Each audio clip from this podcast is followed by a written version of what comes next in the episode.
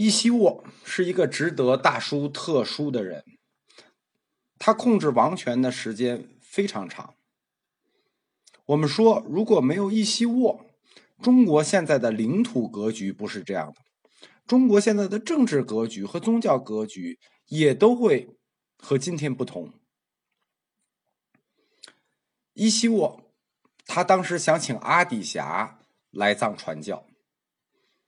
阿底峡这个时候在印度超岩寺很有名，我们说在佛教史上都称他为第二佛陀。但是请阿底峡来西藏传教需要大量的黄金，就当时传教都是要花钱的。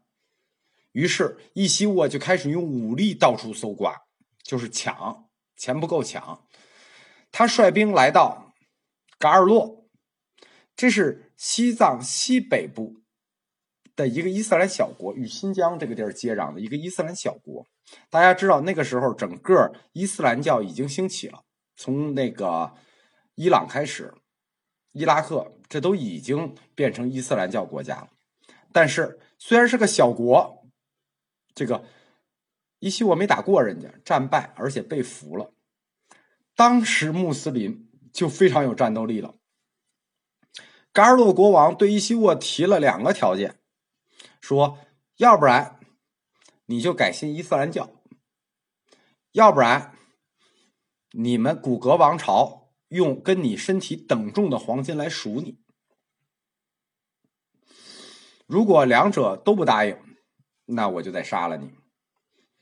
这个伊西沃，我估计可能也是很胖。那这个就一直就没凑够他的黄金，传说是这样的，因为伊西沃本身他不做国王，他就出家了，他把王位让给了他的弟弟，所以继位的是他的那个侄子。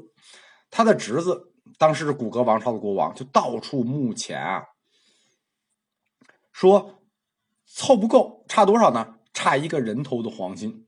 啊，就是就是没有凑够，这时候就来找，就是就来就是来探监吧，找伊西沃说：“你等一等，我们再凑。”伊可是伊西沃认为，好不容易凑了这么多黄金，与其赎自己，不如用这些黄金去请阿底峡来古格传教。于是他就跟他这个继位的侄子说：“说那个你不要救我，虽然就差一个头的黄金了，你凑齐了你也不要来救我，你把这个凑齐了救了我，我们就再也没有钱去请阿底峡了。”他的侄子就没法说服伊西沃，只好就派人携这些黄金到超岩寺去请阿底峡。伊西沃就被处死了。阿底峡受到了很大的震动啊，就是一个人为了这个护法，为了传法，到了这样的牺牲。于是阿底峡在公元一零四零年离开超颜寺，经尼泊尔来到了阿里。伊西沃。这种复兴佛教的结果，就是他牺牲自己复兴佛教的结果，不只是维护了阿里地区的统一，他实际是抵御住了当时咄咄逼人的向东进的伊斯兰教的势力，可以说是伊西沃捍卫了整个西藏和内地。如果当时阿里地区，被伊斯兰教占领了，我们可以想见中国现在整个的宗教和地图势力格局。可以这么说，就是我们后来这个评价伊西沃说，如果没有伊西沃不惜一死之决心，今天我们就会看到一个伊斯兰化的西藏。可以说，伊西沃的死是藏传佛教史上最悲壮的一页。这里我们就要谈到一个信仰的虔诚问题。藏族人对信仰是非常虔诚的。这个有几件小事，说文革时期大昭寺是禁止进入的，后来这个粉碎了四人帮，中央就派人去就去考察一下，说是不是把这个就放开放这个大昭寺，让藏民去这个进去参拜。然后这考察的人到了大昭寺之后，就发现一个非常奇怪的事儿，说整个这个寺庙周围一人高的地方都亮晶晶的，墙是亮晶晶的。他在那儿看了一会儿，忽然就懂了，说所有的藏民因为进不了庙，他就站在这个墙上磕头，就把整个墙这个地儿磕的都亮晶晶的。七八年，民院的一个教授也是到西藏去，那时候看有人偷偷的进庙，在释迦摩尼殿底下塞点钱就走了，然后过去一数这钱有多少钱呢？四五百块。当时一个人教授的月工资也只有四十多块钱，所以说藏族这种全民信仰之虔诚是汉族比不了的。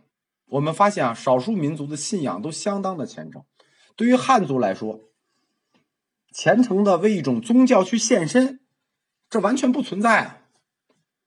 但是伊西沃就这么做了，他这么做的结果就是。维护了西藏的统一，而且抵住了伊斯兰教东进的势力。阿底峡号称第二佛陀，圣者，他生于公元九百八十二年，据传说也是一个小国之王子，原名叫月藏。阿底峡的意思是个尊称，是佛西藏教徒对他的尊称，意思是书圣。他自幼好学，也是备学大小五名，声名医学大小显成。二十九岁受戒出家为僧，法名叫燃灯吉祥志，汉译的名字那就更好听了，叫无极自在。十一岁，他就在那烂陀寺学佛，他的师傅就是当时那烂陀寺的主持觉贤，很有名了这个人。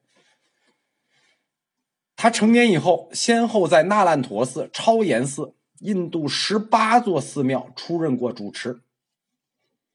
他到阿里地区，对正在复兴的西藏佛教走上正规道路起了重要的作用。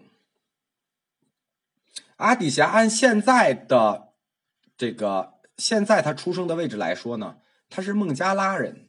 大家都知道，孟加拉是。这个七几年从巴基斯坦独立出去的，他原来叫东巴基斯坦。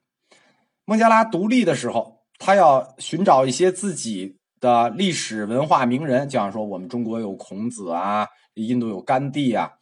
当时孟加拉的一位副总理专门到中国来说：“这个这个圣者阿底峡就是我们的人。”请求中国提供阿底峡的一些文物资料，因为阿底峡在中国传教嘛，还有很多文物。然后呢，国家比较支持他们，就取走了一些当年阿底峡留在国内的文物。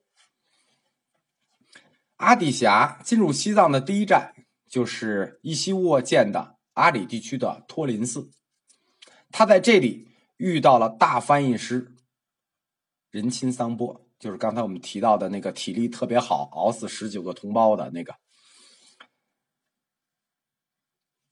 阿底峡来讲经，仁钦桑波来翻译。就在他们这个讲经翻译的过程里啊，阿底峡就非常钦佩仁钦桑波，觉得仁钦桑波，哎呀，你这个翻译的这很到位，你这个学识呃真是很深。你想啊，这个。这个这个人钦桑波他体力那么好，前后去三次，师傅有七十五个高僧，他这学问能不好吗？阿底峡就是说，哎呀，你们西藏有如此学问高深的大师，我根本就没有必要来啊！我来有什么用啊？你你我知道的你都知道，你恨不得比我还知道。但是在进一步谈到戒律的时候，阿底峡发现了。说这个藏族人啊，因为长期脱离这个佛教中心，他们去学可能只是学了文化知识，就是说没有学到根本制度。就是说，你光学了技巧，你没有学到人的根本制度，没有受过戒律的教育。这个仁钦桑波说了很多不合戒律的话，这阿底峡就感慨说：“哎呀，看来我我还是有必要来的。虽然说你们知识够了，你们戒律是完全不懂啊。”我必须把佛法的戒律在藏区弘扬出去。阿底峡在阿里地区主要从事的工作就是讲经、传授灌顶秘法，然后呢，著述易经。阿底峡他强调修持佛法要有次序，不是说上来这个这个这个就乱学，必须有有次序、有规范，然后要有经典。每一集看什么书，每一集看什么书，到什么结果。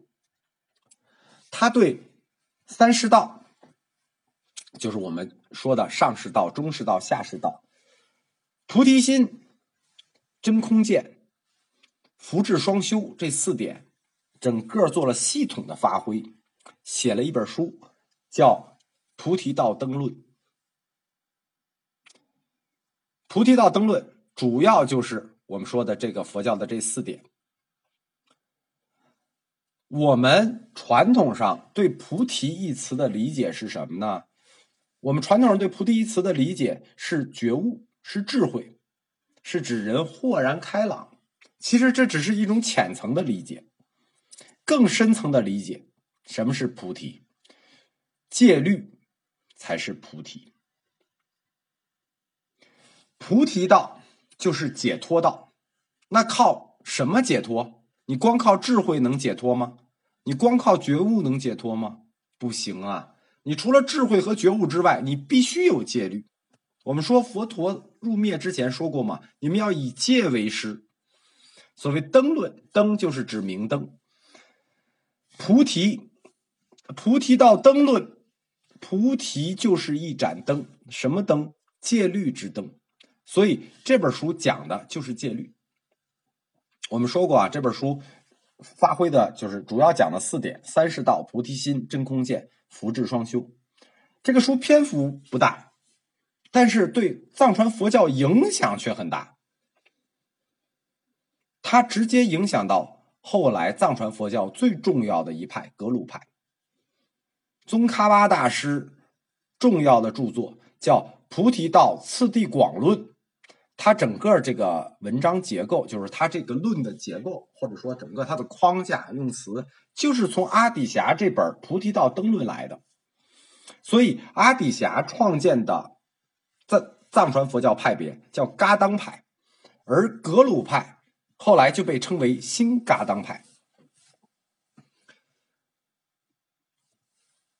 阿底峡本人他特别重视和阐扬的是什么呢？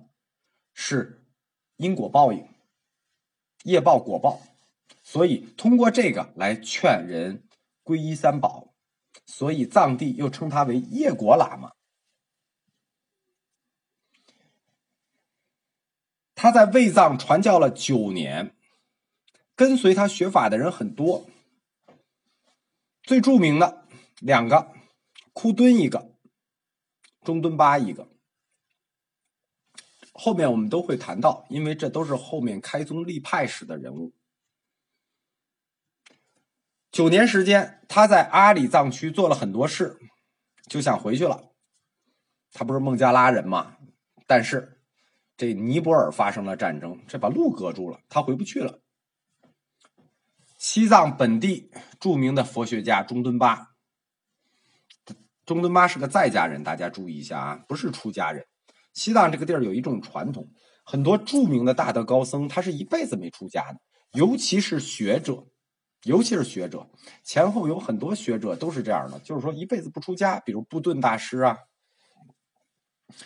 呃，三素尔啊，素尔波切啊，他们都都没出过家，一辈子在家。中敦巴听说阿底峡在阿里要回去，呃，不要让他回去，他就想请他到前藏来。就到卫藏地区来，就派人去请阿底峡同意了，因为他也回不去了嘛。于是就首先来到了拉萨，住在拉萨郊外，专门为他盖的一个小庙，小庙啊，卓玛拉康，在今天的哲蚌寺南边。因为哲蚌寺盖的时间很晚啊，先盖的卓玛拉康，啊，现在也存在。卓玛拉康是中敦巴为了请阿底峡过来专门修的。我们今天可以知道阿底峡长什么样子，为什么呢？就是因为卓玛拉康这个庙里头有阿底峡的佛像，这个佛像有一个很有意思的名字，叫像我，所以我们看这个佛像就知道阿底峡长什么样子。当时这个寺庙修好了以后，要塑佛祖嘛。塑完佛祖之后，泥多了一些，说这个剩了一点泥。大家知道塑佛祖这泥打胚什么的也是挺费劲的。工匠师傅说：“哎呀，好不容易弄这些泥，扔了真可惜。”阿底峡这个时候正好路过，这个师傅手很巧，擦擦擦，他就用剩下的材料做了一个阿底峡的雕像。做好了以后就给大师看。阿底峡大师啊，他生理上有一点毛病，所以他脑袋总是向左偏，就是向左歪一点。这个雕像的脑袋也向左歪一点。大师看了以后说：“啊，真像我。”所以这个佛像的名字就叫像我。阿底峡大师呢，他脑袋有点歪嘛，他就想把这个脑袋摁正一点儿。但是泥还没有干，他这么一摁，脑袋边留下了一个指印。今天在卓玛拉康一进去，我们还能看到这个雕像，还能看到这个指印，这就是阿底峡大师留下的遗迹。所以我们今天就知道阿底峡大师长什么样子。阿底峡经中敦巴的邀请来到卫藏，这标志着佛教势力由阿里进入卫藏的复兴。我们说鲁梅那个传教叫下路弘法是。